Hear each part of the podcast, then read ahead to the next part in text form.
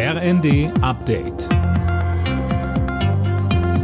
Stündlich neu. Auf den Punkt informiert. Ich bin Anna Löwer. Guten Morgen.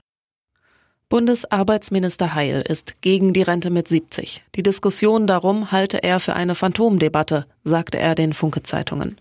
Einige Ökonomen sprachen sich zuletzt für eine deutliche Anhebung des Renteneintrittsalters aus, auch um die Folgen steigender Preise abzufedern.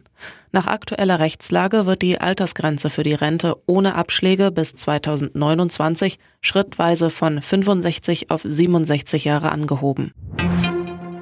In NRW entscheiden CDU und Grüne heute, ob sie miteinander in Koalitionsverhandlungen einsteigen wollen. Als gute Grundlage dafür haben beide Parteien bereits das gemeinsam erstellte Sondierungspapier genannt.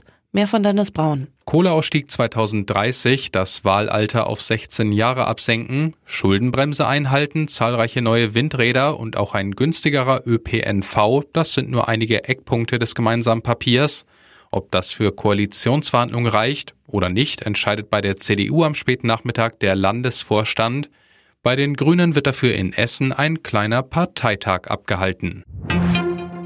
Siemens hat einen Milliardenauftrag an Land gezogen. Nach eigenen Angaben geht es um ein 2000 Kilometer langes Schienenstreckennetz, Hochgeschwindigkeitszüge und Signaltechnik in Ägypten. Das Projekt soll gemeinsam mit zwei Partnern umgesetzt werden. Auftragswert allein für Siemens 8,1 Milliarden Euro.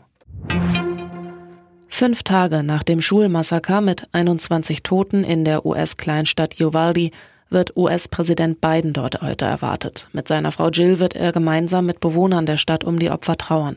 Ein 18-Jähriger hatte am Dienstag eine Grundschule gestürmt und mit einem Sturmgewehr um sich geschossen. Real Madrid ist Fußball Champions League Sieger. Das Team von Carlo Ancelotti setzte sich im Finale in Paris gegen den FC Liverpool mit 1 zu 0 durch.